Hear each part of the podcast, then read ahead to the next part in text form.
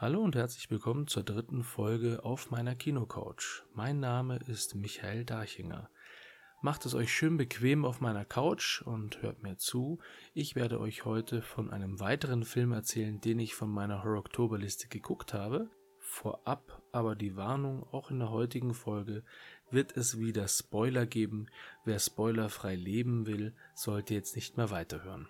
Heute möchte ich einen John Carpenter Film besprechen. John Carpenter, der Altmeister des Horrors, der ist vor allem für Filme wie die Halloween-Reihe bekannt, beziehungsweise The Fog und Das Dorf der Verdammten dürfte eigentlich auch vielen von euch ein bekannter Film sein. In diesen Filmen geht es vor allem darum, dass es, naja, nennen wir es mal beim Namen, die Handlung relativ flach ist. Es ist jetzt kein Horror auf einem Niveau, wo man sich eventuell danach tagelang damit beschäftigt. Das sind Filme, die schaut man sich gerne mal an und gut ist. In Halloween geht es zum Beispiel darum, dass ein kleiner Junge namens Michael Myers seine halbe Familie ohne erfindlichen Grund niedermetzelt und so lange nicht ruht, bis er auch den letzten aus seiner Familie vorzeitig in sein Grab befördert hat. Unter anderem steht auch Halloween 2 auf meiner Oktoberliste, der wird auch dementsprechend rezensiert.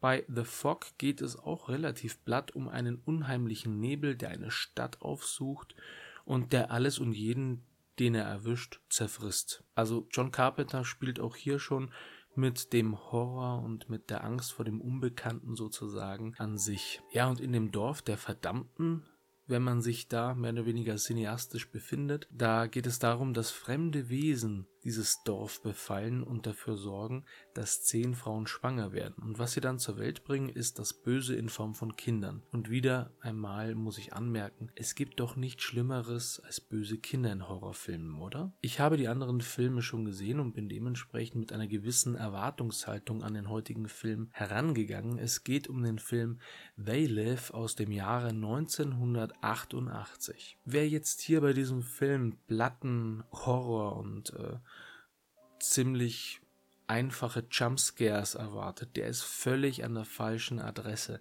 Denn dieser Film ist ein, ja, der ist ein Film aus der Kategorie, ich lege jetzt den Finger in die Wunde und schau mal, ob ich damit was bewegen kann. Denn schon in den 80er Jahren hat sich etwas breit gemacht, was sich Wohlstandsgesellschaft nennt und auf der anderen Seite hat man dann die Leute gehabt, die eben nicht dazu gehört haben zur Wohlstandsgesellschaft. Das sind die armen Teufel der Gesellschaft gewesen, die tagtäglich darum gekämpft haben, dass sie in irgendeiner Form überleben können. So krass muss man das mal sagen. Und das behandelt der Film in einer gewissen Hinsicht.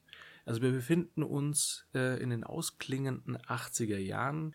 Wir haben einen Teil der Gesellschaft, der sich durch ihren Wohlstand sozusagen von den übrigen Menschen abgetrennt hat, abgeschottet hat. Und dann gibt es noch diejenigen, die tagtäglich darum kämpfen, dass sie irgendwie überleben können. Zu den Menschen, die tagtäglich um ihr Überleben kämpfen, gehört unter anderem auch der Hauptcharakter John Nader, der von dem äh, Wrestler Rowdy Roddy Piper gespielt wurde. Und äh, der ist nach Los Angeles gekommen und wollte dort eine Anstellung finden.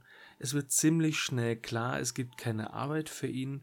Da kann man sich schon fragen, ist das ein kritischer Blick auf den American Dream, den Way of Life, oder ist das ähm, einfach nur dramaturgisch mehr oder weniger notwendig, dass man das so einfädelt? Trotzdem schafft es John irgendwie einen Gelegenheitsjob zu finden und dieser Gelegenheitsjob, der führt ihn auf eine Baustelle, wo er auch Frank äh, der von Keith David gespielt wird, kennenlernt.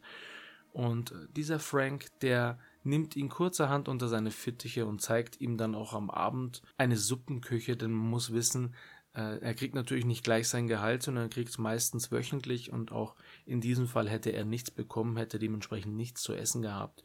Und Frank hatte Mitleid und hat ihn dann auch gleich mitgenommen. In der Suppenküche sind äh, viele arme Leute unter anderem gestrandet, genauso wie John jetzt letztendlich. Und die schlagen sich auch von Gelegenheitsjob zu Gelegenheitsjob. Da hilft in dieser trostlosen Einöde eigentlich auch nur als einzige Ablenkung ein kleiner Fernseher, der aber in letzter Zeit vermehrt Störsignale auffängt.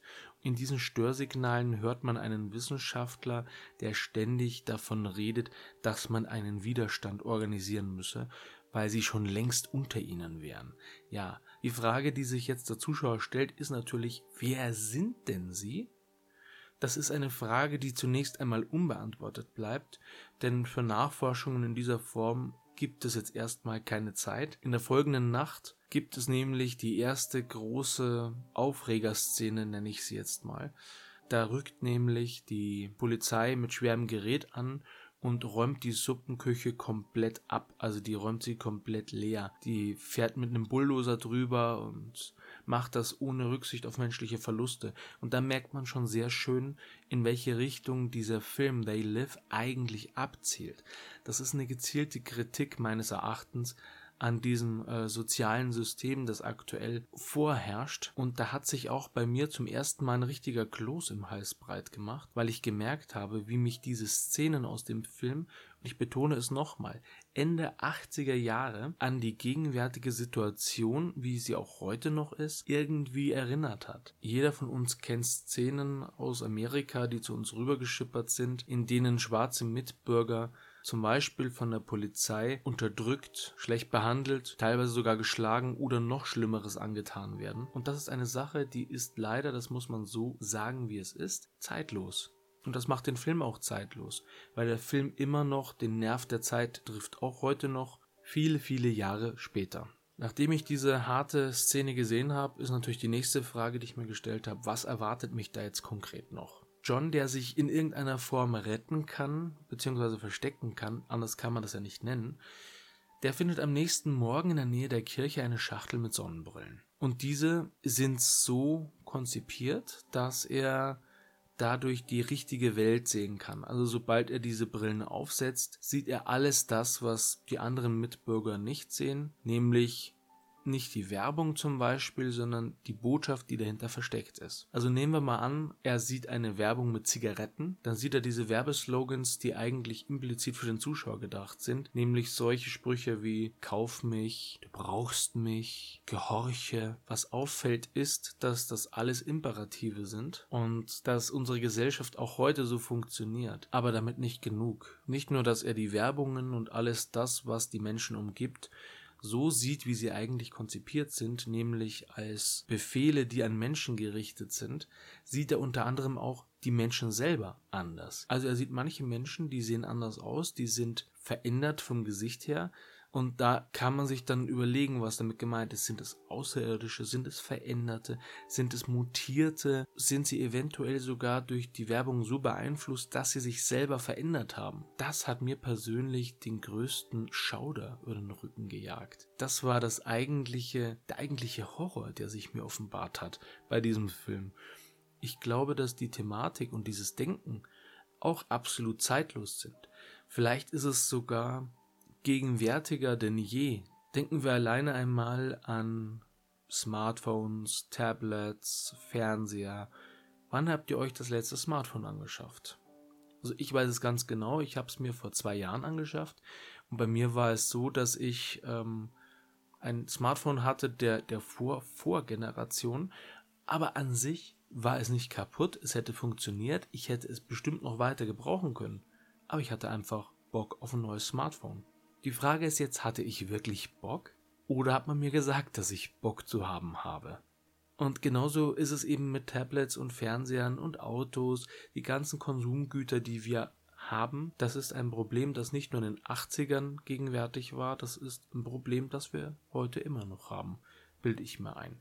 Und ich weiß natürlich jetzt nicht, ob es das ist, aber die Frage, die sich da stellen muss, ist schon, gibt es hier diese Metaebene, mit der uns John Carpenter sagen möchte, ihr seid alle konsumgeil und das wird euch irgendwann zum Verhängnis? Also ich könnte es mir vorstellen. Der Film bietet auf jeden Fall interessante Ansatzpunkte, die man diskutieren kann und muss, meines Erachtens. Und am Ende ist es natürlich so, dass die Helden es schaffen und äh, diesen Wesen ein Schnippchen schlagen können. Aber das ist kein Film, den man nach dem Ende einfach so aus dem äh, DVD respektive Blu-ray-Player herausnimmt und dann sagt, gut, war ein netter Film, hat mich gut unterhalten. Es ist ein Film, der etwas tiefer geht. Er hinterlässt Eindrücke, man beschäftigt sich noch damit und ganz ehrlich, wenn ich heute durch die Stadt gehe, ich habe den Film vor ein paar Tagen gesehen und so Plakate sehe, man sieht es in einem anderen Licht.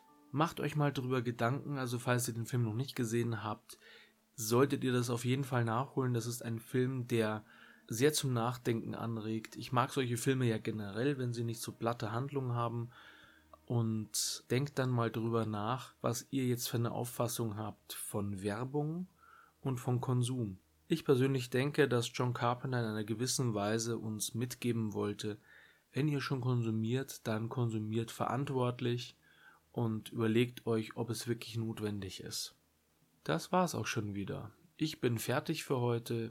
Ich hoffe, dass euch diese Folge gefallen hat und wenn dies so sein sollte, wäre ich euch sehr dankbar, wenn ihr sie teilen würdet mit Bekannten und oder Freunden. Es bleibt mir nichts mehr, als euch noch eine gute Zeit zu wünschen und bis zum nächsten Mal. Euer Michael.